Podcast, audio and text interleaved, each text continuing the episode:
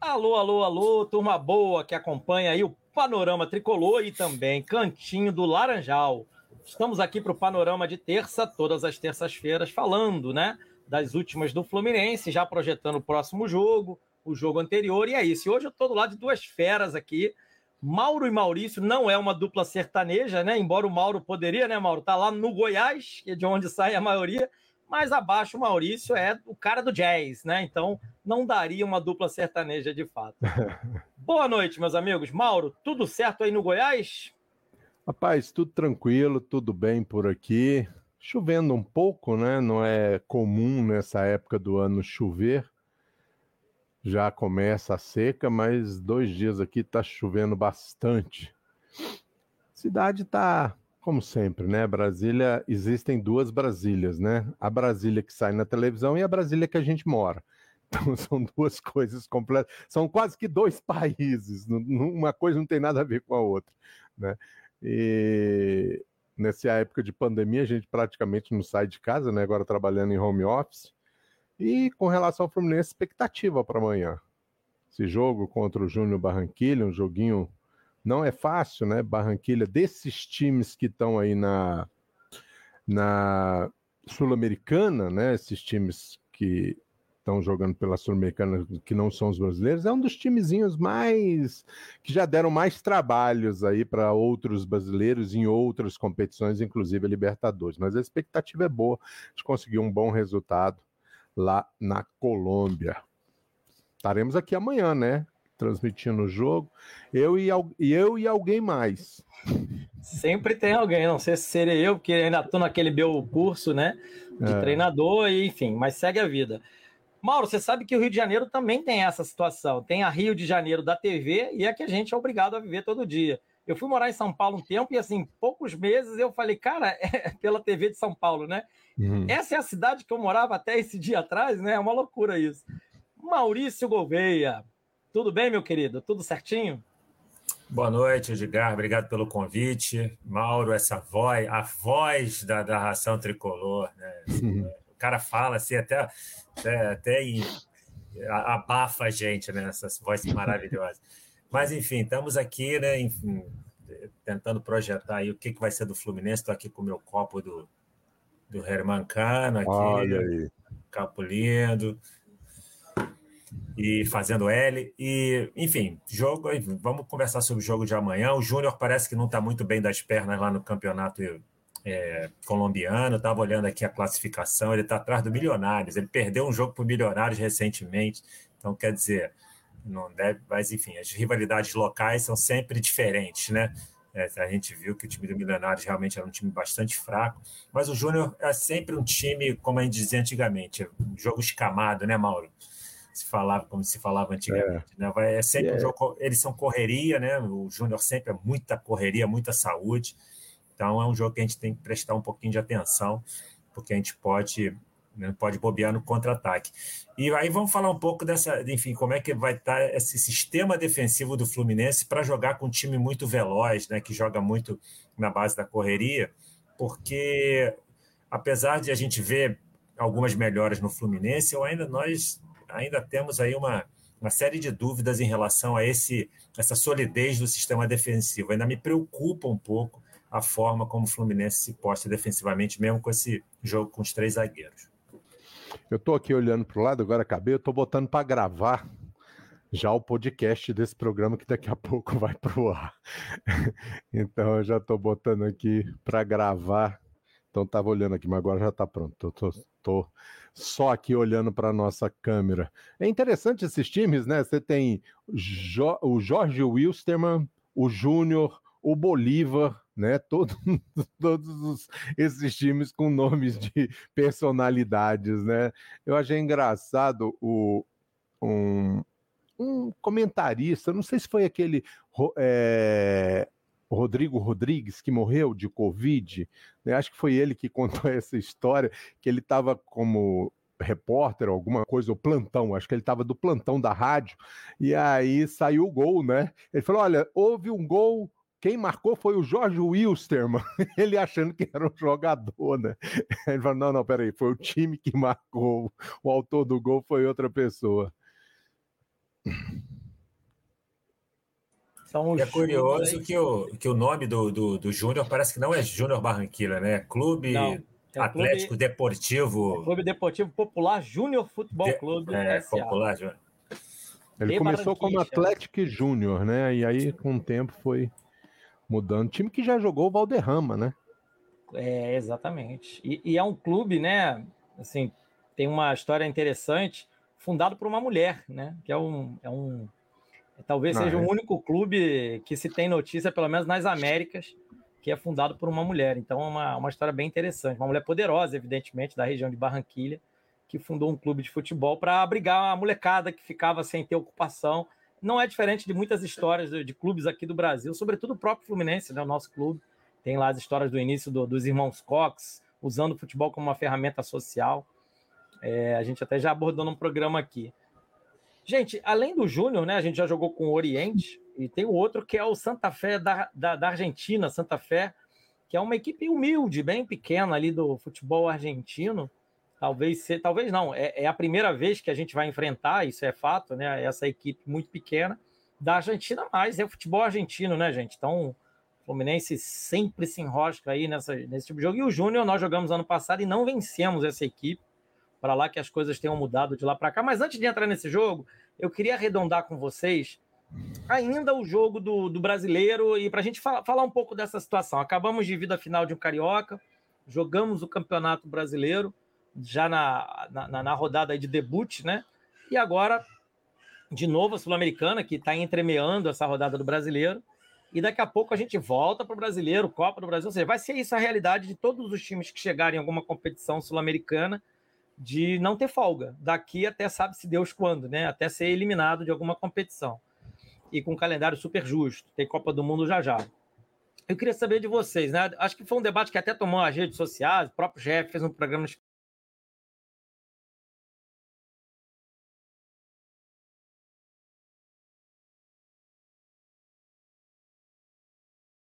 especial para falar se o Fluminense teria elenco para aguentar é, muita gente em campo. E jogador que poderia ser titular em qualquer time da Série A, tá?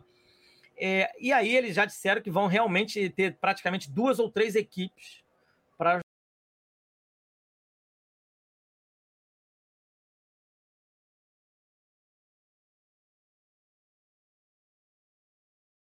jogar é, as, as, as, todas as competições. E o São Paulo é outro exemplo, que é o extremo, que reconhecendo que não tem elenco e que não vai investir no elenco, diretoria, dizendo qual campeonato vai focar, se vai conseguir jogar todos de igual, se vai poupar pontualmente. Mas eu quero saber agora de vocês, né? Vocês assumiram o Fluminense agora, o Mário caiu, né? E Mauro, começa por você. Você acabou de assumir o Fusão. e aí você, igual o Mário, acumulou vice de futebol, acumulou tudo ali. Como é que você trataria essa questão?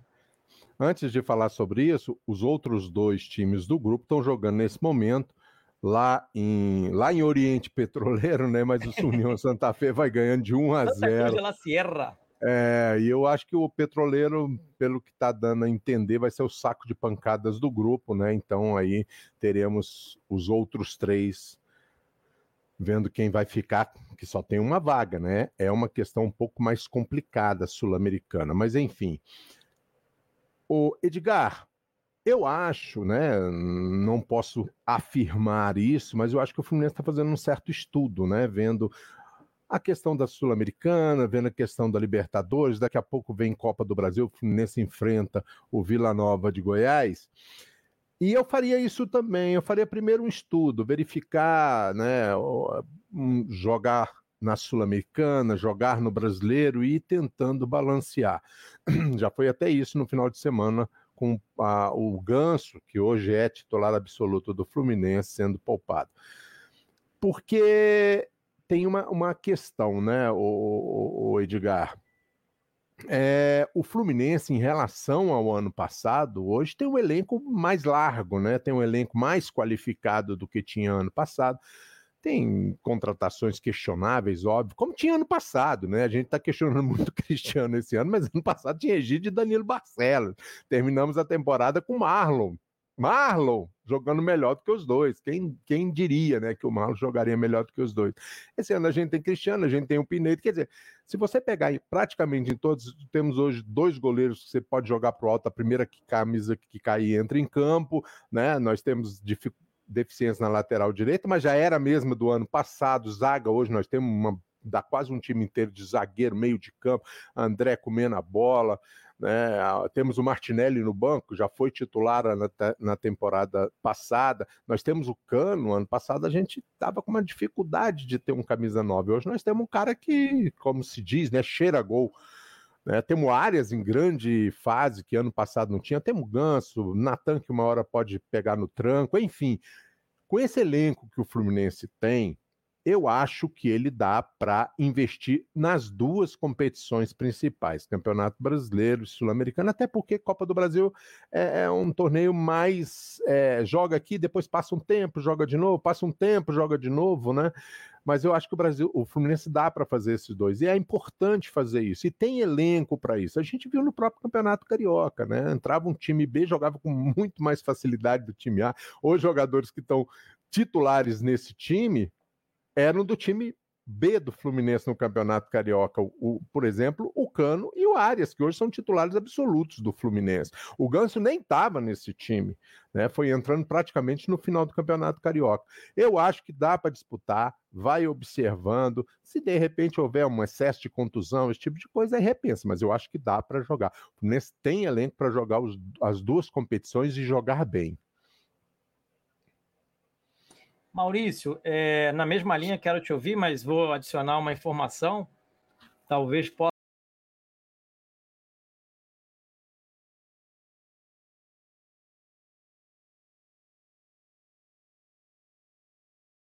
possa ajudar a gente a decifrar essa, o que a diretoria pensa ali entre a decisão sul-americana. O que te parece sobre isso? E assim, emenda e fala o teu planejamento. O que, que você pensa sobre isso?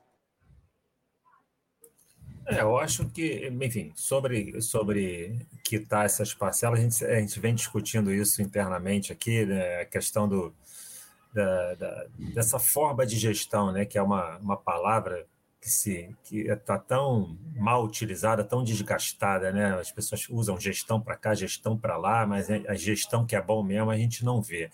Então, quer dizer, é, aquela quando, quando surgiu aquela questão do, do, do não pagamento a, em relação às, às parcelas do, do Sornosa e do Orejuela, né? Foi no final do ano passado, né? O Fluminense acabou não fazendo pagamento, aí teve uma, uma reclamação do, do clube é, credor em, na FIFA tal.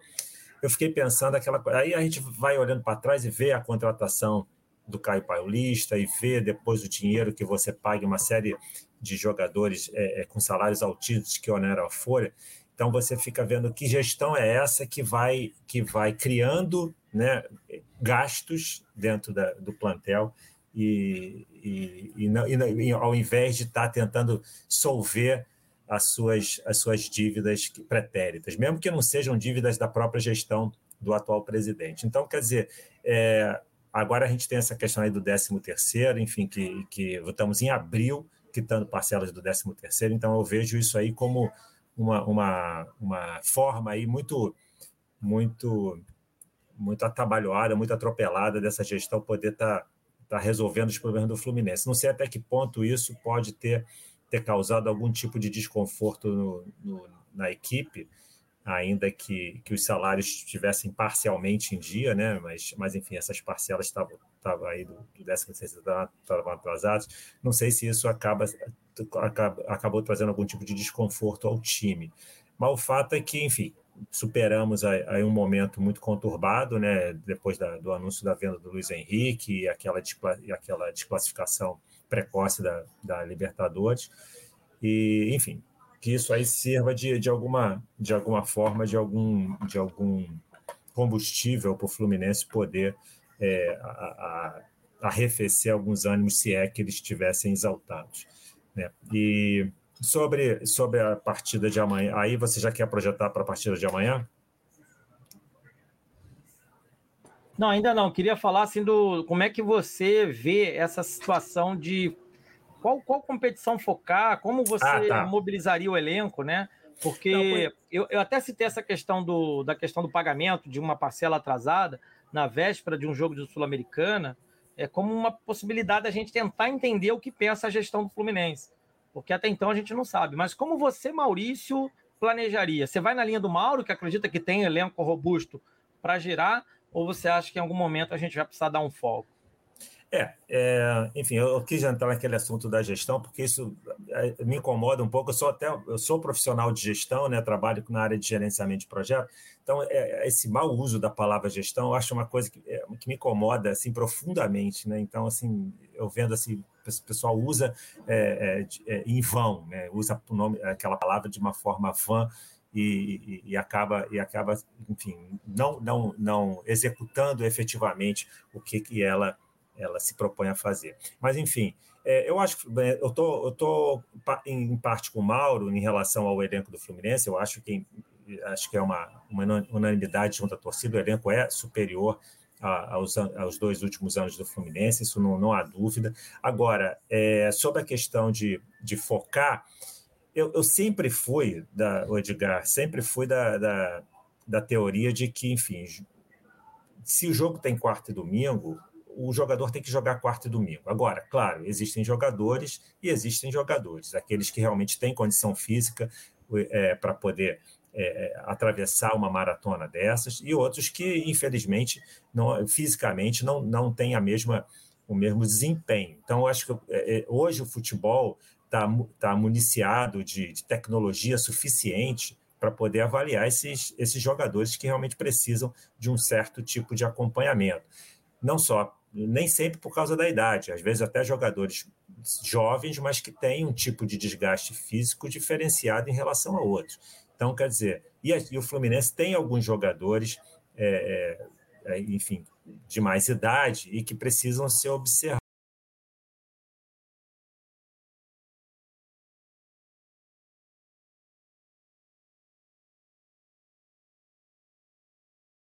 Você vê, vamos falar do próprio Felipe Melo. Felipe Melo tem ficado fora de vários jogos recentes do Fluminense. Então, quer dizer, é, é, apesar de ser um jogador aí que, mesmo com 38 anos, tenha um, um potencial físico ainda ainda é interessante, né?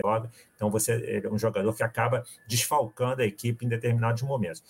A questão do Ganso, que também não é um jogador jovem, a gente tem que observar, principalmente agora que ele virou uma peça-chave nesse time do Fluminense. Então, é, é a gente está ali discutindo, deveria ter sido poupado no sábado, não deveria, se ele estivesse em campo, o Fluminense teria ganhado aquele jogo. Enfim, a gente pode aqui lançar várias teorias em relação à questão do Ganso, mas eu acho que tem que ter o, o acompanhamento técnico, usar tecnologia para ver realmente que jogadores é esse que seriam o caso de poupar. Mas eu sou da eu sou da teoria de que o Fluminense tem que entrar nas competições para ganhar, até porque a gente tem um atraso muito grande. Né? A gente tem 10 anos aí de 100 títulos, conseguimos um agora. É, a gente sabe que a gente não pode se contentar com esse título para ficar mais 10 sem ganhar nada. Então, o Fluminense teria que teria que estar tá empenhado em disputar essas competições é, no sentido de ganhá-las. Hoje tem um elenco que pode se dar o luxo de fazer, de trocar algumas peças, jogadores de meio de campo. É, a questão o Natan ainda é uma incógnita, a gente não sabe exatamente o que, que vai, vai ser desse jogador, enfim, se existe é, é alguma, alguma outra questão que está fazendo ele ficar tão, tão inoperante dentro de campo, com uma postura tão, tão, tão retraída, né, é, numa posição em que requer muita, muita entrega, muita, muito chamamento do jogo. Mas, enfim, a gente tem alguns jogadores no meio de campo que poderiam ser utilizados, o próprio Martinelli, como o Mauro citou. Enfim, a gente pode rodar o time de uma forma bastante interessante. O Martinelli, o Nonato, enfim, ali no meio de campo. A parte da zaga, a gente poderia rodar um pouco, eu acho que fica um pouco mais limitado, porque né, em relação aos zagueiros, a gente tem zagueiros que são, é, é, tirando o Nino, que tecnicamente está tá muito acima dos demais, a gente acaba ficando com zagueiros mais é, menos técnicos, vamos dizer assim, para poder, poder dar uma, uma outra alternativa. Mas, de certa forma, nós teríamos aí o Braz, o Lucas Claro, o Manuel, que poderiam estar revezando e, e jogando, acredito eu, num padrão muito semelhante um do outro. Na frente, que a gente hoje, com a questão do, do John Kennedy, que eu não sei até quando é que vai voltar, e se, e se vai voltar também jogando no mesmo nível que ele estava jogando no final do ano passado, que a gente tem um problema, que o Cano, em algum momento também, o Cano tem 34 anos, em algum momento o Cano vai, vai, vai também precisar de uma folga. Então, e a gente, eu não sei qual seria esse jogador. O Fred, a gente sabe, a, a história do Fred já está já tá chegando ao seu capítulo final, ele mesmo já deixou isso claro, e ele não tem mais né, as condições físicas de, de, de, de jogar um jogo inteiro.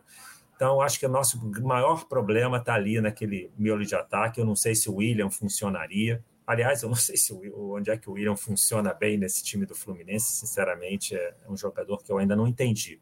Entendeu? Eu não entendi eh, taticamente qual é, qual é a função do William. Mas talvez ali no, numa, como alternativa ao Cano, pode ser até que ele, ele dê certo. Até porque ele embola muito por ali todo jogo que, que ele que ele entra, ele acaba embolando muito por, por né, naquele miolo de ataque. Mas eu acho que dá, entende? voltando à sua, à sua pergunta, eu acho que dá. Eu acho que dá para a gente poder disputar essas três competições, sabe, rodando algumas posições no time para poupar quando for necessário. Você é, falou umas coisas que chamou a atenção. Uma delas é a gente nem ia falar hoje aqui, mas a questão do Natan e do William, né, que são jogadores que eu vejo em dois momentos distintos. Um que não, assim, como você falou, você mesmo falou e eu concordo, o William é difícil entender o que, que ele faz no campo, né, sobretudo sendo titular empilhadas vezes, mas ele não é removido e ele é uma opção em todos os jogos, ou seja, ele está tendo uma sequência para, sabe, se em algum momento é, chegar ao, ao nível é, de entrosamento e de, e de atuação que um jogador que vem de fora precisa. Outros jogadores têm uma adaptação super rápida, né? O, Germancano me parece ter sido desses aí o que caiu e, e, vestiu a camisa e não precisou muito. Mas também tem uma questão de característica. É um jogador que realmente não precisa estar entrosado, ele precisa receber bolas ali em projeção, enfim. E agora o Natan chama atenção várias coisas. Ele começa como titular a temporada, ele foi titular, inclusive, num esquema em que o Abel promove um 3-5-2, uma, uma situação até sui generis, e me ajuda também a, a, a, tentar entender o William. O William jogou ao lado do Fred nessa partida, como um segundo atacante, que é, de fato, a posição que ele mais atuou na vida. E ele também já é um jogador veterano, né? Perto da aposentadoria, espero eu, né? Então ele já está ali, ele jogava do lado do Fred, que é um atacante 9. E o Natan, esse meia por trás, rodando. E você tendo uma situação de um segundo atacante, esse meia fica mais empurrado, ele não precisa ficar na, ali atrás do atacante. Então, você já tem um atacante atrás do atacante, esse meia ficou livre. O Natan, eu achei, eu, eu, queria até ouvir, não, é, como eu falei, não era pauta, mas é, acho que é um assunto interessante para a gente debater. O Natan, nessa partida, embora tenha ido mal também, assim, dentro do que a, talvez a expectativa sobre ele tenha gerado, né? Mas eu não achei ele mal na proposta da, do jogo. O jogo contra o Bangu, ele jogava atrás de dois atacantes lentos, já em fim de carreira, tanto o William como o Fred, e ele não tinha meias junto com ele. Então foi uma escalação assim muito esquisita ele era um meia, que não é um meia atacante, com dois atacantes à frente, um lateral de cada lado, o Cristiano e o Samuel Xavier, quem começou nem era o Calegari naquela escalação, e tinha dois volantes atrás, né? O André e o Iago, tendo ainda o Felipe Melo de terceiro zagueiro. Então, nesse jogo, eu vi que o Natan ele tentou, foi até ele se movimentou, finalizou, ele deu passe para gol contra o Bangu. Só que o, o time perdeu a partida. Então a fotografia final fica muito assim: os jogadores jogaram mal, o Fluminense jogou mal e perdeu o jogo. Não estou falando que é o nosso caso aqui, né? Eu digo análise para quem é mais preguiçoso, aí o Sport TV da vida, que a galera não assiste o jogo do Fluminense. E depois ele foi removido da equipe. No segundo jogo, o Luiz Henrique foi titular e o Natan já desapareceu. E, e, e, entrou, acho que em dois jogos, assim, momentos muito miúdos para analisar e forçadamente titular em dois jogos, né? Esse último contra o Santos e aquele último jogo contra o Boa Vista pelo Carioca, naquele catadaço ali, né? Que ninguém queria estar ali, nem o Abel queria estar ali, era uma coisa até esquisita. Então eu queria aproveitar e ouvi-los assim. Vocês acham que um, falta uma lógica para o Latam, ou ele mesmo não está querendo se ajudar? Porque para a gente poder desdobrar um pouco. E o William, né? Assim, é, assim, aí eu vou deixar minha opinião, porque eu não quero opinar nessa rodada, né? Eu estou abrindo e eu vou deixar vocês falarem, depois a gente já troca o tema. Para mim, a natureza, né? O, o, acaso, o gravatinha, a lesão do Fred, e o Fred agora concordando que vai aposentar. Para mim, isso tudo deu ao Abel uma, uma, uma oportunidade. É Cano titular e o William reserva numa situação semelhante jogando centralizado. Agora eu quero ouvir vocês. Bom, vamos lá. Eu posso começar então. É, com relação ao Natan, Edgar, tem uma coisa no futebol é, que às vezes a gente é muito precipitado, né? A gente é muito imediatista com relação a essa questão. Tem aí o exemplo do Arias. Não sei se vocês se lembram, assim que o Arias chegou no Fluminense, ele não chegou bem, começou a cair, tanto é que foi para a reserva e quando entrava não, não rendia. O Arias de 2022 é o oposto do Arias que foi ano passado. Né? Não sei se eu estou exagerando nisso também, mas o Arias desse ano é um jogador muito diferente, muito diferente. Um jogador que ocupa todos os espaços, um jogador que raramente perde uma bola, um jogador que acerta quase todos os passes, e é um jogador que chega com muita personalidade e explorando muito bem os buracos, os corredores que, o, que os adversários deixam na sua última linha. O Arias tem chegado muito bem, mas ano passado o Arias não estava assim. O Ganso, outro exemplo também, né? É, o Ganso irritava quase todo mundo. Esse ano ele se tornou um jogador essencial, assim como o Arias, né? O Natan tem uma pequena questão com relação a isso. O Arias, né, apesar de não estar tá jogando bem ano passado, mas ele corria muito atrás né? Um jogador que estava é, sempre procurando acertar, sempre correndo atrás, sempre tentando. Já não era o Ganso também. O Ganso a gente se irritava muito, que dava até uma impressão de estar tá fazendo um corpo mole, sei lá, né? Falava-se muito disso também. E o Natan, eu acho que o Natan é o seguinte: num determinado momento me parece um jogador que, como você falou muito bem, joga numa zona de campo que precisa ser muito dinâmico, que precisa chamar muito jogo, né? O, o Maurício falou essa questão. E o Natan, nesse momento, não está fazendo isso, mas eu acho assim, eu ainda é, aguardo. Um, ainda assim, não daria um veredito com relação ao Natan, não serve para o Fluminense ponto final. Para mim, eu acho que o Natan ainda precisa, e eu acho que até o Abel está percebendo alguma coisa nesse sentido, né? E está preservando um pouquinho o Natan, bota um pouco, tal, tal, tal, até que o Natan realmente cai a ficha dele e ele é, tenha noção da importância que ele tem nesse time em termos de qualidade de jogador, porque de qualidade técnica, né? Porque o Fluminense pode muito bem em determinados momentos, já que ele joga com três zagueiros, né? Ora é o, o, Felipe Melo, ora é o Manuel fazendo às vezes de líbero, ou às vezes até saindo um pouquinho para fazer tipo um, um, volante um pouco mais recuado, se é que é possível isso. E isso dá uma segurança que você pode ter um pouquinho mais na frente um André, um Natan e um ganso, né? Que o Natan já é um jogador que corre mais, tem mais condições de marcar, preservando um pouco mais o ganso. O Arias também é um jogador que volta absurdamente. O Arias tem um poder de marcação muito grande. O Arias está sempre ali do lado do Cristiano e às vezes jogando até melhor de lateral do que o, o, o, o Cristiano e fazendo as vezes que ele tem que fazer lá na frente. Então, é um jogador muito rápido, tem um, pulmão muito, corre com muita facilidade. Então, assim, tem determinados momentos a gente pode fazer com o Natan né? O contrário daquilo que você falou, que o Natan praticamente entrou no catadão, o Natan entrou no final do jogo, o Natan jogou um jogo como titular, já foi sacado, né? O, ou seja, é um jogador que está entrando em momentos que ele ainda não está entrosado com todo mundo, porque ele joga muito, eh, fica muito sem entrar, às vezes muitos jogos sem poder entrar. Então, eu tenho expectativa que o Natan, uma hora, é, ele pode jogar. Eu vi o Natan jogando várias vezes ano passado no Atlético Mineiro. Ele não era titular do Atlético Mineiro, mas ele jogou num time que foi campeão de tudo. E o Natan não decepcionou, não foi? Por que, que ele foi emprestado para o Fluminense? Porque o Atlético está inflacionado também, né? Tem jogadores ali que é o Zarate, é, tem o, o, o, Hulk, tem é, inúmeros outros jogadores que eu nem estou me lembrando o nome, que você acaba não dando muita oportunidade, né? E o Natan é uma boa para o Atlético até emprestar o Natan né, para mantê-lo em atividade, já que no Atlético ele não ia jogar tanto. É um, é um jogador que tem muito futuro ainda. Então, eu tenho expectativa, sinceramente, que o Natan ainda vai contribuir com esse time. Pra, futebol, para isso, ele tem. É, pois é, me, me assusta duas coisas, Maurício, até para né, te ouvir agora. O Natan criou-se uma expectativa muito grande no início, quando foi contratado, mas não sei se você concorda comigo num ponto, né? Tem, tem, tudo tem vários pontos. Houve também uma tentativa da, da, daquilo que a gente, né, que, a, que todo mundo chama de gestão, de inflar essa contratação. Basta a gente lembrar que tinha aquela demanda de Ricardo Goulart, que acabou indo para o Santos.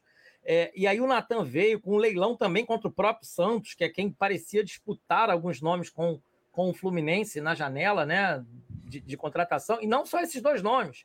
O, o, rolou a possibilidade do Ganso ir para o Santos, com o Fluminense pagando metade dos salários. Então, houve uma batalha, de fato, entre Fluminense e Santos nesse bastidor né, se é declarado ou não, mas pelo menos a, a grande mídia fez parecer que havia.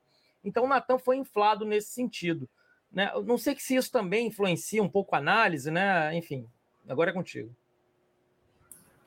Bem, o... eu não sei, Edgar, assim, se, se isso, se essa, essa, esse jogo na contratação do Natan, isso pode de alguma forma ter, ter pesado aí na, na performance do jogador. Agora, é, é, ele, foi, ele foi titular no, em alguns jogos no início do Carioca. Eu lembro bem um jogo que ele até jogou bem, que foi um jogo com a portuguesa que a gente jogou no Engenhão. Ele começou jogando aquele jogo bem. Ele estava tecnicamente assim, ele finalizava muito mal. Aliás, ele vem finalizando mal, até nesse último jogo também. Quando ele teve chance de finalizar, ele finalizou mal. A única finalização dele que talvez fosse para o gol acabou batendo no Arias né, no segundo tempo e saiu pelo, pela, pela linha de fundo. Mas ele taticamente estava muito bem nesse jogo contra a Portuguesa. Eu achei a movimentação dele boa, ele, ele chamou o jogo. E, e, e, realmente o que me frustrou muito vendo o jogo do Fluminense no Maracanã no sábado foi vê-lo muito retraído. Eu achei o, o, o Natan com uma postura muito, sabe, escondida no jogo. E, e, eu tenho, eu acredito no potencial dele. Eu acho que é um jogador com características também diferentes. Não é um substituto para o Ganso. Eu acho que quando o Natan entrar nesse time é para o time jogar de uma forma diferente, né? Porque ele está é, muito mais para um meio atacante do que para um meio armador, né?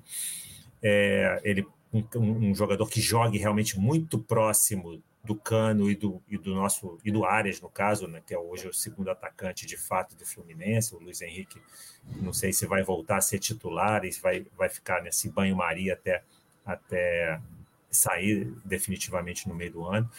Mas eu acredito no Natan, eu acho que ele pode ser uma peça importante. Agora, perdemos, eu acho que a gente perdeu uma oportunidade de testar mais o Natan no Carioca. Essa que eu acho que é o grande, porque eu, salvo engano, esse jogo com a portuguesa que eu estou falando, talvez tenha sido o último que ele jogou minutos suficientes para poder ser avaliado. Dali para frente, o Natan acho que só jogou muito porque ele, eu lembro que ele entrou contra o Milionários, acho que aqui no em São Januário, faltando-se cinco minutos, umas coisas assim.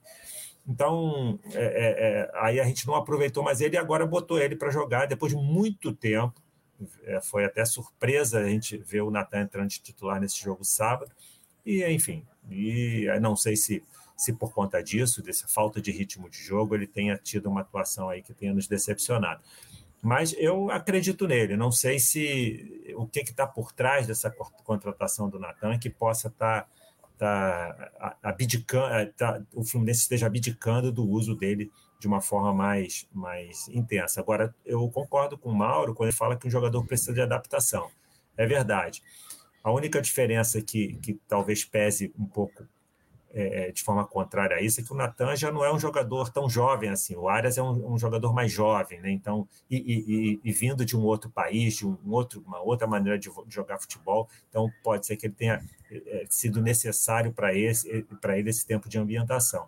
Agora, o Natan já vinha jogando no próprio país, né? em, em times é, do primeiro escalão, né? já sendo um jogador que entrava e, e que dava conta do recado. Então, e já não é, ele parece que ele tem 25 ou 26 anos, o Natan, então, quer dizer, é, eu acho que ele já poderia ter, ter tido um outro comportamento. Estou falando aí do jogador. Agora, o, a forma como estão é, utilizando ele dentro do time, que, que eu também questiono, que eu não sei se realmente a gente conseguiu dar sequência suficiente para ele poder estar tá mostrando alguma coisa de produtivo né, no time do Fluminense. Até peguei uma tela aqui rapidinho, Maurício, para encerrar esse assunto Natan, né? Só para a gente olhar mesmo os jogos que ele jogou, né? na, na, na temporada até aqui. Então, de baixo para cima, contra o Bangu, ele foi titular, jogou 74 minutos. Depois, contra o Madureira, ele jogou no segundo tempo, 45 minutos. É, depois, contra a Portuguesa, jogou. Não jogou mal contra o Madureira também, não. Ele, não, não. Ele jogou verdade. razoavelmente. Verdade, verdade, jogou bem. O Fluminense é que estava muito travado né, nesse início. Até... Na verdade, não é que o Fluminense estava travado, né, gente? Essa escalação, até que viesse Cano virar titular, Calegari virar titular, e agora o Ganso, por fim, virar titular, do time considerado titular, o Fluminense criava nenhum gol, zero gol. Aquela escalação era realmente uma tragédia. Né? Então não era só o Natan, né? Até para a gente. O, o que eu falei lá no início é assim: os outros jogadores todos tiveram sequência de tentar desenvolver o futebol e o Natan não. O Natan foi sacado já ali na segunda, terceira rodada. Né? Então ele jogou contra a Portuguesa, ele foi reserva e jogou contra o Volta Redonda também. Entrou para jogar o finalzinho, um minuto contra o Milionários. Depois ele jogou naquele jogo contra o Boa Vista também só o primeiro tempo. E por fim contra o Santos. Um jogo aí que acho que os amigos todos destacaram que foi uma, uma atuação sonolenta, né? Totalmente esquisita do Natan. Mas é só, foi interessante a gente abordar isso tudo aqui, porque para a gente contextualizar, porque senão fica parecendo que o jogador não quer nada com nada e, e, ele é o único que não quer nada com nada. Pô, tem jogador aí que foi fazer o primeiro, a primeira situação positiva no time agora, que é o Cristiano, que fez um gol né, contra o Oriente Petroleiro e a crítica em cima dele, enfim, atrapalhar, inclusive gols saírem em cima de jogadas de furo que ele deixava eram enormes. Né? Eu vou só passar uns comentários aqui que eu até deixei de destacar. Esse foi um que está dentro do tema que a gente estava debatendo, né? enquanto não sair jogadores temos elenco, sim, a opinião do Rafael. Destacando também a presença aí do Luiz Carlos, do Marcelo Diniz, grande Marcelo Diniz, grande abraço, meu amigo. Mandando um abraço aqui para a mesa. Ah, lembrando, né? O programa de terça geralmente tem o Paulo e o Jorge. É, por consequências da vida, eles não puderam estar aqui hoje, mas estarão, sem dúvida, nos próximos. Mas hoje aqui a presença mais que eu estou tentando trazer o Maurício para um programa que tem tempo. Hoje ele conseguiu aceitar. Então, bacana dele estar aqui com a gente. O Marcelo Diniz perguntando se vai pintar alguma contratação. Aí é bom lembrar, gente, até botei um banner aqui, ó, para comunicar aos amigos que não sabem. É, esse ano a CBF inovou, ela criou duas janelas de transferência, não aquela, digamos assim, aquela aquele, aquela porteira de transferência que é o futebol brasileiro, né? Que a gente nunca sabe quando começa quando termina. Esse ano a CBF deu uma apertada do calo da rapaziada. Hoje fechou a janela é, de início de ano, na transição do estadual para o nacional, e a nova janela será aberta ali para atender o mercado muito mais internacional, mas é óbvio que a, os clubes brasileiros vão devem se mexer internamente. Aparentemente, vai coibir aquela história do jogador não fazer sete jogos, né? porque aqui ele vai ter que passar metade da temporada sem fazer os sete jogos. Então, a princípio, vai haver um, uma espécie de minimização daquele jogador que fez seis jogos e pede para ficar no banco para trocar de time, né? Porque a próxima janela só abre agora em julho e vai até agosto, de novo, atendendo à demanda do mercado internacional e dará tempo para os clubes brasileiros se reforçar caso percam jogadores até o início de agosto, né? Onde fecham as janelas europeias ali na sua maioria. É, então, o Marcelo, voltando lá na pergunta do Marcelo, né? O Marcelo perguntou se podia vir alguém na Xepa. Tiveram duas especulações, né? Não sei se os amigos têm mais outras para trazer, mas era do Everton Ribeiro, o Flamengo está querendo, enfim, dar tchau para ele lá, e do Fernandinho do Manchester City. Mas essa do Fernandinho é muito mais especulação mesmo, até porque ele vai encerrar a temporada lá pelo City até o meio do ano, então ele só ficaria livre a partir de julho. Então, tá, seria para a próxima janela. A do Everton Ribeiro, que é atleta do Flamengo, seria hoje, mas não houve nenhuma notícia, foi só uma especulação. Outro nome especulado já saiu, já fechou com o seu clube, com outro clube, que é o René, lateral esquerdo também do Flamengo, já foi anunciado pelo Inter de Porto Alegre. Outro jogador que estava especulado, não de agora, tá? Do início do ano, que é o Elkerson, houve ali, até a própria diretoria admitiu que tinha feito uma sondagem, ele acabou de assinar com o Grêmio, lá na segunda divisão. Então, para falar de janela, gente, do Fluminense, aparentemente é isso, a não ser que a diretoria crie aquele pacotão, né, amigos? Igual foi ano passado, aquele pacotão de cinco jogadores é. que ninguém sabia e caíram de paraquedas. Vamos ver, tem aí algumas horinhas aí até meia-noite, né? Que é quando Teve algum papo do, do Alain no Oi? Fluminense? Teve algum ah, papo sim, mais recente, Alain. o Alain? Que falou atacante... que o Fluminense teria voltado a conversar com o Alain agora nos, nos últimos dias, não sei se isso procede. Então, houve a especulação, o próprio presidente Mário Bittencourt admitiu que estava conversando com o jogador, Só que o Alan ele tem um caso assim especial. Ele não, não precisa ser inscrito numa janela, porque ele não tem vínculo com nenhum clube. Ele está sem clube, ele é agente livre. Então ele pode ser anunciado hoje, mas não precisa. Ele pode ser anunciado a qualquer momento, porque hoje o Alan é um atleta sem clube, né? Então, mas aparentemente era isso mesmo, Maurício. Tinha uma conversa aí. Ô, Jade, eu acho que a gente já até respondeu essa, essa tua pergunta. O Pineda ele começou a carreira como lateral direito, tá? Mas estamos falando de 10 anos atrás, Jade. Depois ele tapou um buraco no clube dele, o Barcelona de Guayaquil, na lateral esquerda, onde ficou, foi convocado para a seleção do Equador, inclusive, como lateral esquerdo. Então, é, é, assim, não tem outra coisa a dizer. O Abel já usou ele na lateral direita, improvisado, mas o próprio jogador já disse que há 7, 8 anos ele só joga de lateral esquerdo então, a posição dele, o Júnior, aquele Júnior, que foi do Flamengo, craque da seleção brasileira, tem uma história semelhante. Ele era, né, enfim, a perna boa dele era a direita, ele começou na categoria de base, na verdade, como meia, um meia direita, mas ele viu uma vaguinha na lateral esquerda, ficou e conseguiu ser o atleta de destaque que foi. Então, assim, não tem muito porquê a gente ficar tentando saber se o jogador vai mudar de posição de novo, já com 30, quase 30 anos de idade. Eu vi Aí, a estreia do Júnior como lateral direito. Lateral direito. Né? No time do Flamengo como lateral direito. É, exato, olha aí. É, é e depois ele foi para lateral esquerda, onde virou uhum. o dono da, né, da marca. Eu acho que o Jorginho, né, que depois foi lateral direito, começou na lateral esquerda, se eu não me engano, né? Foi, tem, exatamente. Exatamente. Numa história parecida. É. Tinha, tava faltando alguém, mas depois Ainda bem, né? é. né? Porque foi um dos grandes laterais direitos da história aí do, do Brasil e do, do, futebol né? brasileiro. E aí o José Henrique, ó, destacando, boa noite, panorama, saudações tricolor. Dia de segunda-feira não tem panorama, mas hoje é terça, José Henrique. Hoje é terça. Estamos aqui para o programa de terça. E aí o Diego Monteiro dizendo que o Ganso tem de jogar todos os jogos. O próprio José Henrique, a verdade, o Abel não tem um time definido.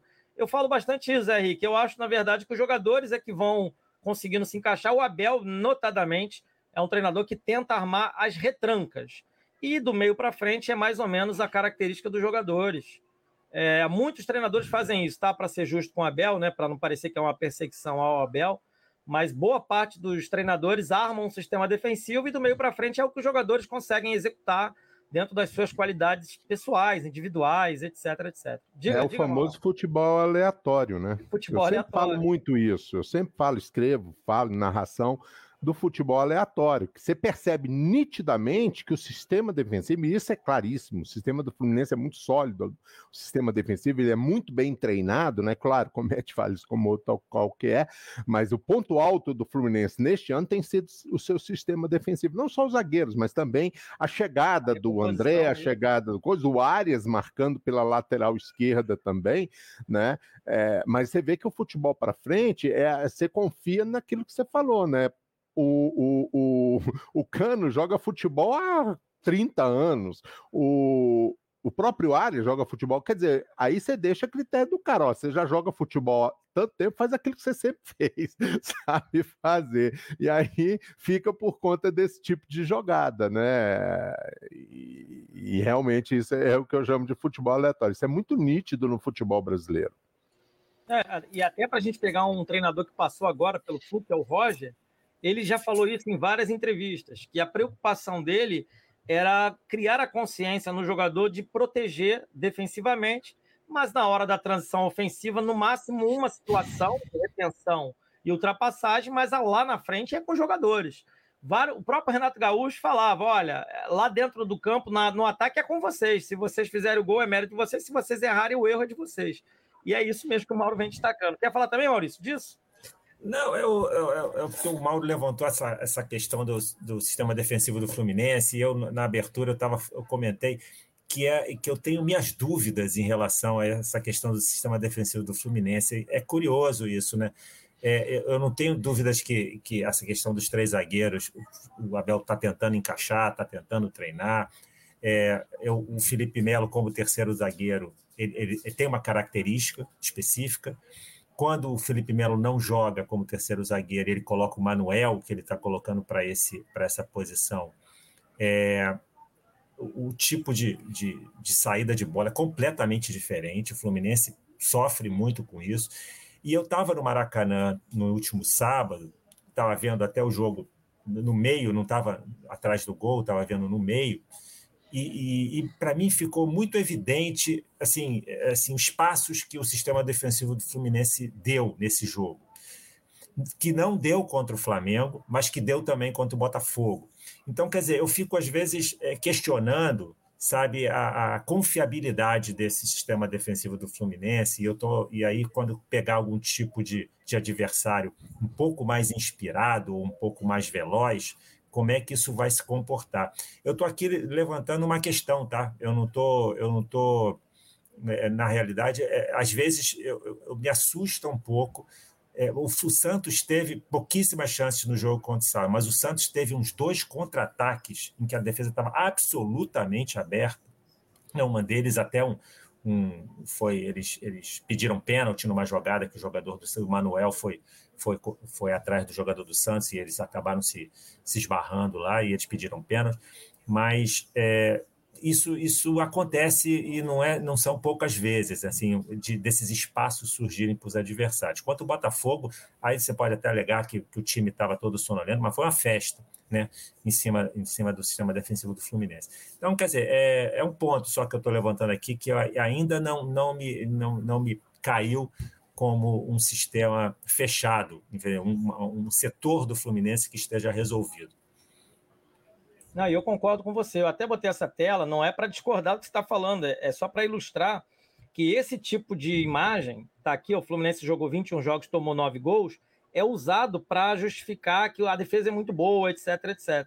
Mas eu concordo 100% com o que você falou, Maurício. Eu acho o sistema defensivo do Fluminense, quando for exigido, e ele já foi em algumas vezes, ele falhou em todas, as vezes em que uma equipe nos colocou dificuldade.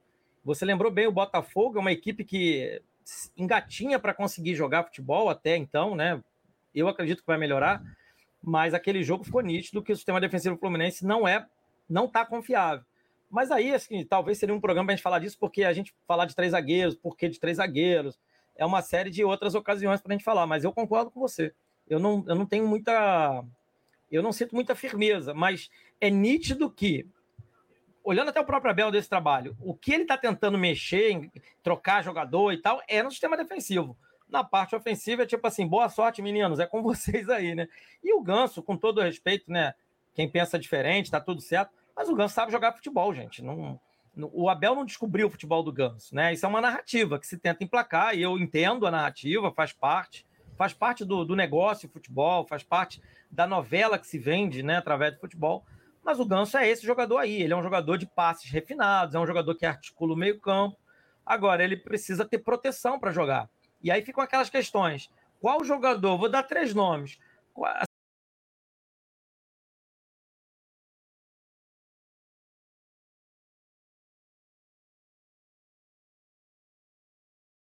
Assim, é uma pergunta até retórica.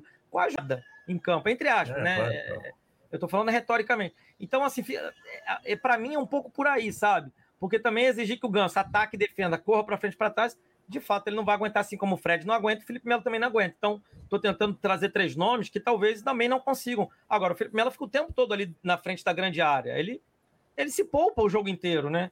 O Fred também fica lá na frente, largado, ao Deus dará e a gente tem visto. É, mas é, quer dizer, quando eu citei o Felipe Melo na questão de posição de terceiro zagueiro, é porque quando ele joga, de fato, a diferença técnica no passe, na, na profundidade do passe em relação ao Manuel é. Bem, não, não, precisa, a gente não precisa discutir aqui isso. Exatamente. Então, quer dizer, né, então, quer dizer, o Manuel hoje ele está sendo um cão de guarda jogando de terceiro zagueiro ele pode até, assim, dentro de uma proposta como foi, por exemplo, contra o Flamengo, em que o Fluminense estava não digo nem no segundo jogo, o Fluminense com, com, com, a, com a, o show do Ganso, o Fluminense acabou tomando conta, né? No primeiro tempo teve inclusive mais posse de bola do que o Flamengo. Mas o, o fato é que o Manuel acaba entrincheirando mais o Fluminense quando o, o, o Felipe Melo é o terceiro zagueiro, o Fluminense sai um pouquinho, tem possibilidade de sair um pouquinho mais. Agora o fato é que realmente um time que, que tem, quando joga Nino, que é um jogador realmente diferenciado. O André, que está jogando bola todo jogo, né? E o Ganso, né? E o Germancano botando para dentro, realmente você conseguir montar um time em torno desses quatro, acho que as nossas chances aumentam muito.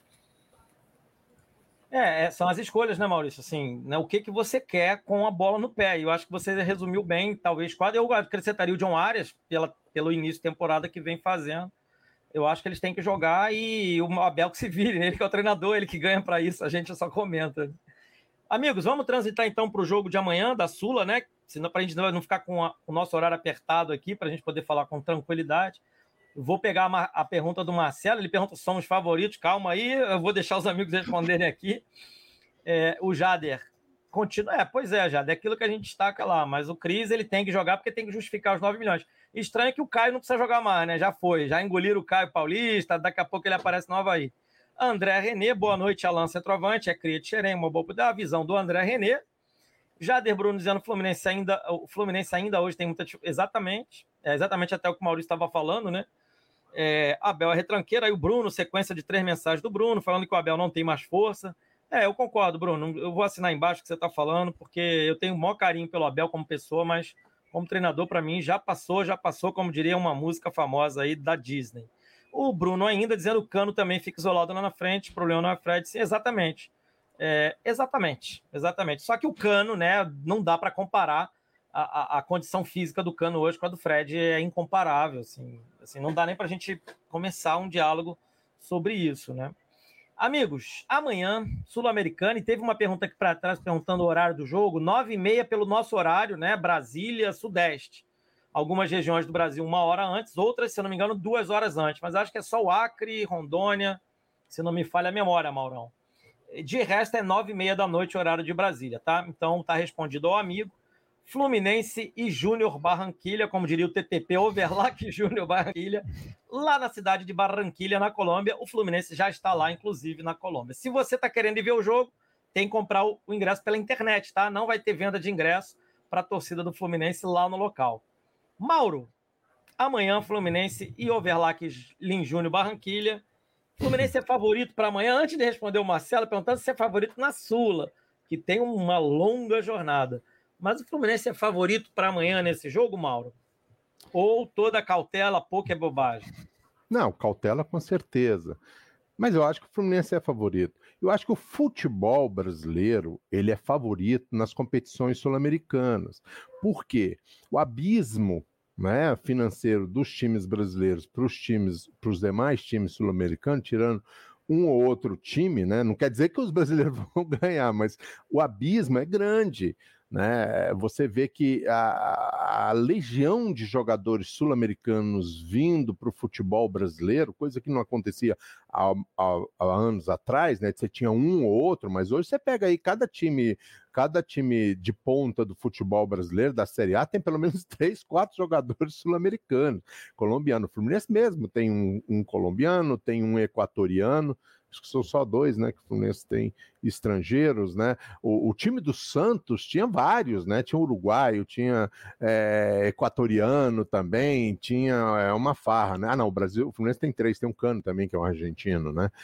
Então, ou seja, hoje o, o, a fuga né, dos jogadores da América do Sul em busca de melhor remuneração é o futebol brasileiro. Porque o futebol europeu hoje é um futebol mais seletivo, né? Já foi a época que o futebol europeu vinha aqui e fazia farra e levava jogadores. Não é mais assim, né? Eles vêm aqui para pegar garotos, né? Luiz Henrique é um exemplo né? Vem para pegar esse tipo de jogador. Vinícius Júnior, é, Bruno Guimarães, são jogadores que saíram do Brasil muito cedo, são promessas. Eles não estão vindo aqui mais para pegar jogador de 25, 26 anos, não vem mais, não. Entendeu? Então, é mais fácil o jogador voltar para o Brasil do que ir. Então, a América do Sul, além da questão que já vinha sentindo há algum do tempo esse abismo financeiro em relação é, com relação à Europa, agora já existe também com relação ao futebol brasileiro, né? A, a própria Argentina hoje está num patamar um pouco abaixo do Brasil em termos de investimento. Né? Você tem aí, por exemplo, o River Plate, o River Plate que fez excelentes é, excelente campanha por 4, 5 anos, desde que o Santos subiu da segunda divisão, campeão de argentino, campeão da Libertadores. Mas se você pegar o time do, do River Plate, ou eles formaram jogadores ou pegaram garotos muito novos. Né? É o caso do Borré, é o caso do, do Carrascal, é o caso de. de agora eles, eles exportaram Álvares, né? um jogador de uma grande promessa, foi futebol americano. Então, assim, nessas competições sul-americanas, seja Libertadores, seja seja sul-americana, se os times brasileiros efetivamente jogarem é, ao contrário do São Paulo, que você falou que o São Paulo vai centrar fogo no Campeonato Brasileiro, mas se os times brasileiros centrar, eles são favoritos, obviamente, né? Você vai ter aí um ou outro time que, que, que escorregou e caiu para a Sul-Americana, né? Tá aí na Sul-Americana jogando, mas eu acho que é favorito. Ano passado mesmo nós tivemos uma final brasileira, né? O, com o Bragantino, o Red Bull Bragantino e com o Atlético Paranaense, né? A Libertadores também, nós tivemos uma dupla brasileira. Muito difícil hoje em dia um time furar essa fila. Muito difícil furar essa fila, principalmente na Libertadores, que o desnível é maior ainda. Então eu acho que um, os times brasileiros são favoritos, já que o São Paulo está abrindo um pouco de mão, o Fluminense é, é, é, assume uma, um certo favoritismo com outros, né? Não é sozinho, não, com relação a isso.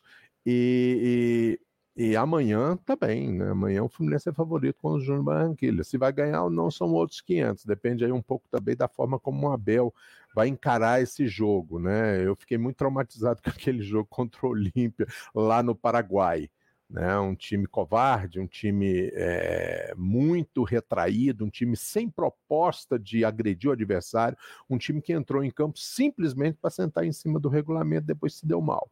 O próprio regulamento derrubou o Fluminense. Né? Então, acho que o Fluminense é favorito sim. Agora tem que fazer por onde. O Mauro, só para não perder o gancho, né? Eu ia falar na abertura, mas não falei. Hoje a gente teve Champions, hum, Champions League, Campeonato da Europa, Liga dos Campeões da Europa e tinha uma situação parecida com a do Fluminense Olímpia, que era Chelsea Real Madrid. Né? O Real Madrid ganhou o primeiro jogo de 3 x 1 havia jogo. ganhado. Você viu? Jogaço, né? O Nossa. Real Madrid havia ganhado o primeiro jogo de 3 x 1 levou essa vantagem para casa, para a Espanha, no jogo da volta. Aparentemente sentou em cima do resultado, uma situação muito semelhante. O Chelsea, ao contrário, jogou, jogou o tempo inteiro, fez 3 a 0 mas ali. Teve um gol anulado pelo Teve VAR, um gol anulado numa situação ali de critério, né? A bola tocou no braço do jogador, mas, enfim, é critério, anulou. 3 a 0 só que o Real Madrid resolveu jogar futebol no final. E aí eu brincava com a minha companheira, a gente estava assistindo o jogo junto, eu falei: a diferença aqui, Mônica, é que o Fluminense não tem a qualidade que o Real Madrid tem de elenco para resolver jogar 15 minutos finais e conseguir produzir dois gols, porque o Real Madrid fez dois gols e virou a peleja, acabou se classificando no final. É, o Fluminense ficou sentado no resultado contra o Olímpia, aí nos últimos minutinhos ali tentou o abafa no tudo ou nada, mas sem qualidade, sem lógica. O Real Madrid não foi no abafa, não foi jogando a bola de qualquer maneira, só resolveu acender o futebol no final e foi jogar, foi jogar, foi, foi brigar e brigou, brigou, fez os dois gols, né? Então, só para a gente ver a, a diferença de, de nível técnico dos clubes, e, e, no Fluminense me dói muito, porque eu acho que o Fluminense não tem esse cobertor curto para puxar. É, é, se não conseguir esticar bem o cobertor, no meio da noite você não vai conseguir puxar e se cobrir. Maurício, Fluminense é favorito não só amanhã, agora eu quero também ser falha e responda o Marcelo. No final a gente arredonda. Para a competição, o Fluminense é o favorito da Sul-Americana? Não, eu não acho que o Fluminense seja o favorito da Sul-Americana. O Fluminense é o favorito para ganhar para a torcida, né? Que botou a Sul é obrigação, hashtag Sul é obrigação, né? Então, quer dizer, acho que para toda a torcida tricolor, o Fluminense ele tem que ser o favorito. Mas agora, numa análise fria, quando a gente considera que depois que, que passa a fase de grupos, onde o Fluminense, na minha opinião, é o favorito para sair com essa vaga é, aí vem os times que, que, que estão né, que saem da Libertadores, enfim, a gente já começa a ter um, um, jogo com um outro, em tese, com outro padrão de equipes. É, é, a gente pode ter algumas surpresas aí. Ainda que pese que, que tem alguns times que estão na Libertadores que a gente sabe que estão ali só, só passeando mesmo. Mas eu acho que aí a, a coisa começa a ficar um pouquinho, um pouquinho ruim. Não digo que o Fluminense seja favorito para o título, né? Mas para, para a fase de grupos, essa vaga, se não, se o Fluminense não conquistar, realmente vai ser uma, uma decepção muito grande, que é o que acho que nós todos esperamos que ele, ele supere isso. Eu estou só com, complementando uma coisa que o Mauro falou, viu o jogo do River Plate contra o Argentino Júnior agora no final de semana, e bem feio, hein, hein Mauro? Bem feio, sabe? 4 a 2 ganhou em casa, mas enfim, jogo feio, time jogando feio é, não é uma coisa assim, já, já, já, deixaram de ter aquele, aquele protagonismo que tiveram já em, é. tempos, em tempos atrás. Só eu assisto muito campeonato argentino, gosto muito do campeonato argentino, gosto muito do River Plate, é o time que eu mais gosto da Argentina. E o problema da Argentina, do River Plate foi o seguinte: após a, a, conquista de vários títulos, eles se desfizeram praticamente do time inteiro, né? Seus principais jogadores, o Borré foi jogar, se eu não me engano, na Inglaterra, alguma coisa disso. O Nath Fernandes, que era outro jogador espetacular naquele time do River Plate, é, veio jogar no, no, Atlético Mineiro, né? O lateral direito, Montiel, também, se eu não me engano, Mon, Montiel, é isso, ele saiu para algum time aí, e o time do River Plate acabou perdendo muita gente, né? E aí ele teve que, é, o próprio Álvares, Álvaro, eu estou na dúvida se o nome é esse, mas é o garoto que surgiu agora, já saiu do River Plate, quer dizer, o River Plate está naquela transição, né, de tra transição de ter tido um elenco multicampeão e agora precisa reconstruir. Mas sim, desculpa, era só um parênteses com relação não, ao não, mas, mas, mas, é isso aí. O, quer dizer, são times que. Quer dizer, o, o que pesa contra o Fluminense ainda, né, né, em competições dessa, é que o Fluminense ainda não sabe jogar esse tipo de competição, né? É curioso isso. O Fluminense, tudo bem que ele não tem tanta história nas competições sul-americanas assim, mas já era para o Fluminense, por, por, pelo que passou em tempos recentes, ter, ter, ter, ter e, tempos recentes que eu digo, por exemplo, aquele jogo da Sul-Americana de 2009 contra a LDU aqui no, aqui no Maracanã, por exemplo, em que o Fluminense perdeu para a manha do, do LDU e não, né, e não, não perdeu para um time que jogou mais futebol do que a gente. Então, quer dizer, o Fluminense ainda, ainda o, o, que, me, o que me, me deixa apreensivo é exatamente essa falta de manha que o Fluminense pode ter numa fase decisiva dessa Sul-Americana aí, mesmo com times inferiores. Mostrou isso contra o Olímpia, né, é, mostrou isso contra o Barcelona de Guayaquil no ano passado, numa desclassificação medíocre, que foram aqueles dois empates. Então, quer dizer, é, é, eu acho que a, a, a, maneira como o time se comporta em, em jogos decisivos sul-americanos. Então, isso pode ser o grande adversário do Fluminense, mais do que os próprios adversários. Aí eu concordo integralmente com o Mauro, que realmente o nível dos adversários já não é mais o mesmo, e estamos falando dos grandes, né? Estamos falando dos grandes campeões de Libertadores aí, River Plate, Boca Juniors, Independiente, esses times. É, futebol mesmo, hoje, eles não têm mais do que os brasileiros, mas, enfim, eles acabam sabendo jogar a competição de uma forma muito mais eficiente do que nós. Tem uma outra coisa também acontecendo, não é só nos clubes argentinos, mas em boa parte do, dos clubes sul-americanos mais tradicionais, que é algo que no Brasil não está acontecendo, a gente está na contramão. Eles estão tornando seus elencos cada vez mais enxutos. Eles não estão tendo mais aquela coisa de 40, 45 jogadores. É, de verdade, eu não, eu não sei o que, que é isso, se é por uma lógica europeia, porque na Europa os clubes de maior sucesso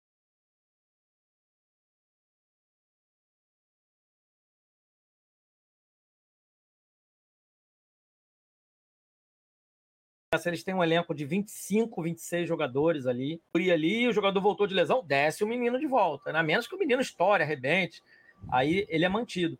Então eu tenho também é, é, implementando essa ideia. São poucos ainda, é verdade.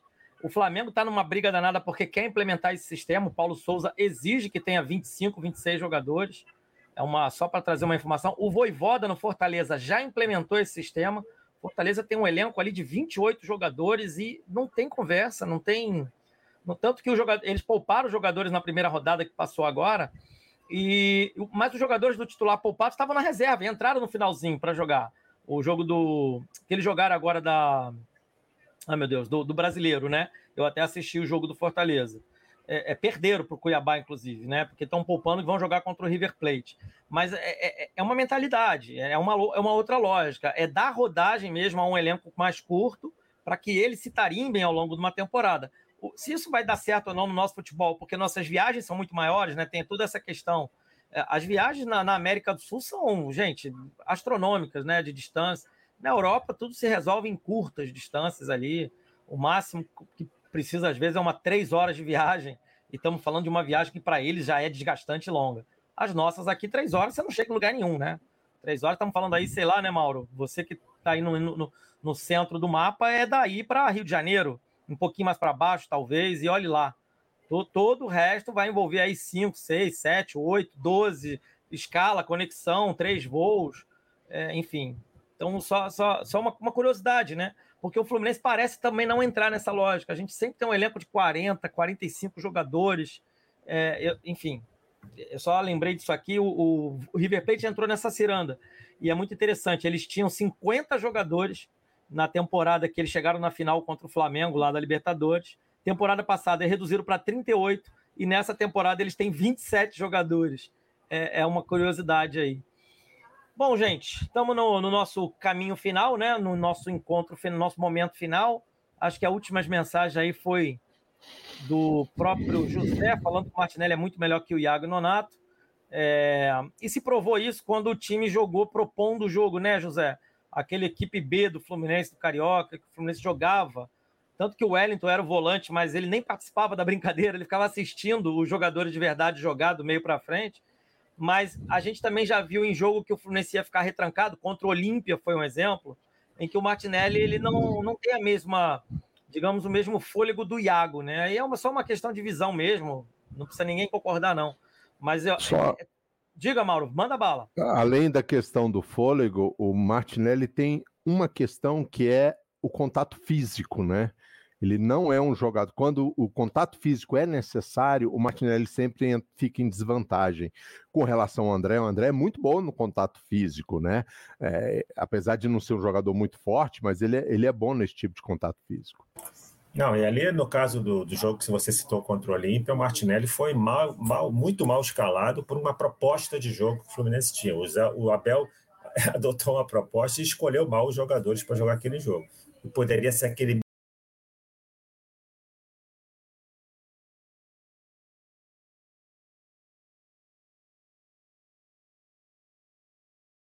mesmo time se a proposta fosse outra. 20 que poderiam estar no sub-20 e acabam desfalcando o sub-20, né? Isso é, também no segundo tempo. Eu respeito sua opinião, mas discordo bastante, Rodrigo. Acho que é, é, muito o perfil do jogo, o que você quer fazer na partida. O Arias foi um exemplo. Muita gente falava que o Arias era bom no segundo tempo. Na final contra o Flamengo, ele estava de titular e foi ele, né? Muito importante para que depois do Fluminense tomar um gol, pudesse ali empatar, fazer a jogada do cano para empatar a partida. Então, eu acho que tudo é, é uma situação, é circunstância. Gente, estamos indo agora, né? Então, queria agora ouvir a palavra final. Mauro deu uma saidinha, mas já volta. Então, Maurício, tua palavra final para a gente dar tchau. Primeiro, te agradecer, bacana que você está aqui. Enfim, você conseguiu estar tá com a gente. Espero que seja o primeiro de outros tantos e muitos. E o Fluminense tem uma série, uma certa odisseia, né? A partir daqui, que é pegar o, o, o, o, o Júnior, agora lá na Colômbia. Depois a gente, final de semana, vai estar tá em Cuiabá para jogar contra o Cuiabá. Depois joga no Maracanã contra o Vila Nova. Só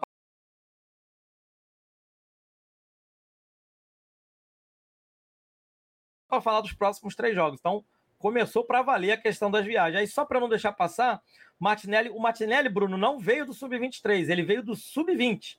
O Mário Angione colocou, e aí ele foi para o time de cima, na época lá, como personagem, o Hudson estava com Covid, ia desfalcar o time, o Martinelli subiu, dali ele não saiu mais, em 2020 estamos falando, 2021 o Hudson se envolveu numa outra situação com o André. O André seria mandado embora para o CRB, até que o Hudson lesionou gravemente mantiveram o André para ele seguir no Fluminense. Então, só para a gente não deixar passar essa, essa, essas notícias, Bruno, mas é o Martinelli ele não veio de sub-23, não, ele era do sub-20. Ele, ele, ele tinha 19 anos a época que ele subiu tá, para o time do Fluminense. Ele não tinha 21, 22, 23 anos, ele tinha 19, então ele era sub-20. Maurício, agora sim, me perdoa, só para a gente não deixar de fazer essa reposição, a tua, tua, tua palavra final aí do... E se quiser já falar um resultado para amanhã, o que, que você espera do jogo de amanhã? Não, é claro que eu estou otimista para o jogo de amanhã. Enfim, o Fluminense é favorito para conquistar essa vaga na fase de grupos da, da Sul-Americana. E eu acho que, enfim, o Júnior não, não, não, não tem, pelo que a gente tem avaliado, não tem não não está estável, né? enfim, está tá apresentando muita irregularidade no, no, nos seus jogos do Campeonato Colombiano, eh, empatou com o União Santa Fé agora no primeiro jogo. Enfim, eu acho que o, Fluminense tem uma ótima oportunidade de poder né, assim, elevar ainda mais o moral depois desse, dessa conquista do Carioca, uma vitória né, apagando aquela tragédia que foi no Paraguai, com uma vitória aí com autoridade, agora com Ganso no time, o time jogando, buscando a posse de bola, buscando o controle do jogo. Eu acho que isso é fundamental. O Fluminense entrar com a postura de que fora de casa pode ser também o seu campo e, tentar jogar com autoridade, com personalidade, que o elenco hoje do Fluminense permite que a gente possa, possa entrar com esse espírito. Então, estou confiante sim para que a gente tenha um bom resultado e, e, e meu palpite para o jogo de amanhã, 2 a 0 um jogo sem sustos, que a gente faça um gol em cada tempo e, faz, e faça o L, né? Claro. De preferência tá que o Mauro narre muitos gols amanhã, né, Maurão? Mauro, só para título de informação, o Clube Atlético União Santa Fé, lá da Argentina, venceu o Petroleiro por 3 a 1 não é isso, Mauro?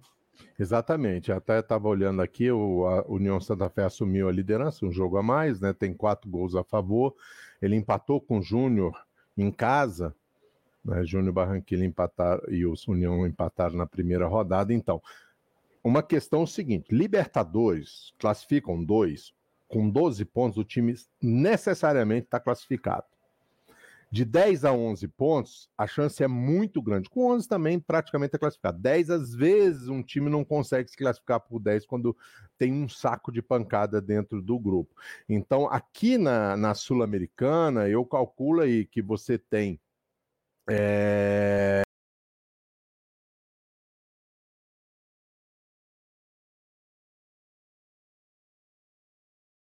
18 pontos a disputar, você tem que alcançar pelo menos 14 pontos para você ter a certeza de classificação. Né? Menos do que isso, você pode, por exemplo, pode aí pontuar bem. Então, o Fluminense tem que entrar para ganhar amanhã o jogo, né? E, e ganhar do Júnior Barranquilla esse jogo fora, porque o Fluminense vai ter que buscar resultado fora, né? Tudo bem, tem Oriente Petroleiro, que é a grande chance de se ganhar fora, né? Se o Fluminense fizer sempre o dever de casa, né? Ele vai estar tá com 12 pontos. Aí ele vai ter que tirar ponto ou do União Santa Fé ou do Júnior Barranquilha fora de casa. Então, amanhã já é um, um momento que obrigatoriamente o Fluminense tem que tirar ponto ou do, do Júnior e ou do União Santa Fé fora de casa. Então, ah, bom, é, verdade, é favorito, é né? né? E eu acho que o Fluminense é, é, 2 a 0 Otimismo, hein, Maurício? 1 a 0 tá bom? Acho que vai de 1 a 0 sei lá. 1 a 0 gol do, do Cristiano. Meu Deus, Mauro. Mauro, isso aí é para apostar nos, nos, nas casas de apostas da vida, você vai ficar rico, hein? Se fizer essa aposta. Não é? Pois 1 a 0 é, nesse gol do Cristiano, já viu, fica e, milionário, Mauro. Eu espero, eu espero gritar gol dele amanhã, né? Nossa, para mim não importa, pode ser até gol de mão, né? Como diria o outro. Estou brincando, evidentemente. Espero que o Fluminense jogue futebol, gente. Como é um mantra que eu falo, eu sei que é chato falar isso, mas eu quero ver o Fluminense jogando, porque, como o Mauro bem destacou, classificando um num grupo de quatro, é semelhante a uma Copa do Mundo, né? Copa do Mundo, para você passar, você tem que ganha, tentar ganhar os três adversários ali. E a missão do Fluminense passa por aí. Gente, Vamos ficando por aqui. Não vou arriscar, arriscar placar, não, porque eu vou, tá, vou aparecer na transmissão em algum horário amanhã. Então, deixa para falar lá durante, né, Maurão? Sempre a gente dá um jeito de estar junto amanhã. E é isso, gente.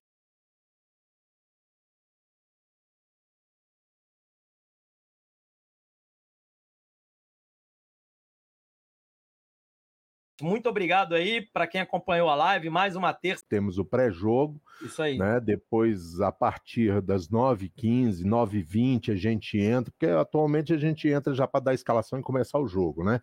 Então, a partir de 9h20, teremos transmissão aqui no Panorama. E acompanha a gente, hein? Porque amanhã acho que só passa jogo na Comembol TV.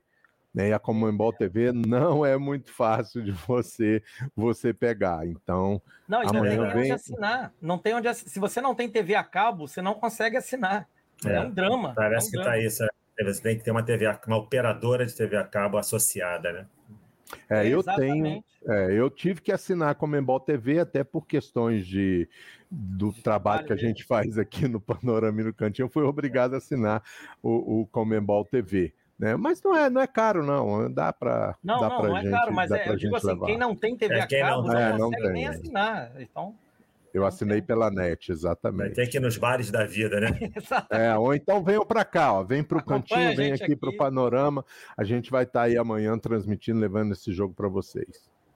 É isso, pessoal. Então, Valeu. até amanhã, né? Amanhã já tem programa aí. Cantinho do Laranjal tem colunas aí, vídeo colunas e tal, muitos. E o Panorama já tem coluna no ar do Paulo Rocha. Amanhã tem várias outras colunas. Paulo Andel, se eu não me engano, o Vitão, a coluna dele é de amanhã também. Fica ligado no Panorama Tricolor, viu, pessoal? E no Cantinho do Laranjal. Deixando a última mensagem do Jade na tela. É isso aí, eu também acho, Jade. Mas é o nosso Fluminense, infelizmente a gente vai se acostumando. Pessoal, boa noite, bom final de terça para vocês aí. Quarta-feira, amanhã, tamo junto. Fluminense e Júnior Barranquilha, lá na Colômbia. Abraço. Valeu.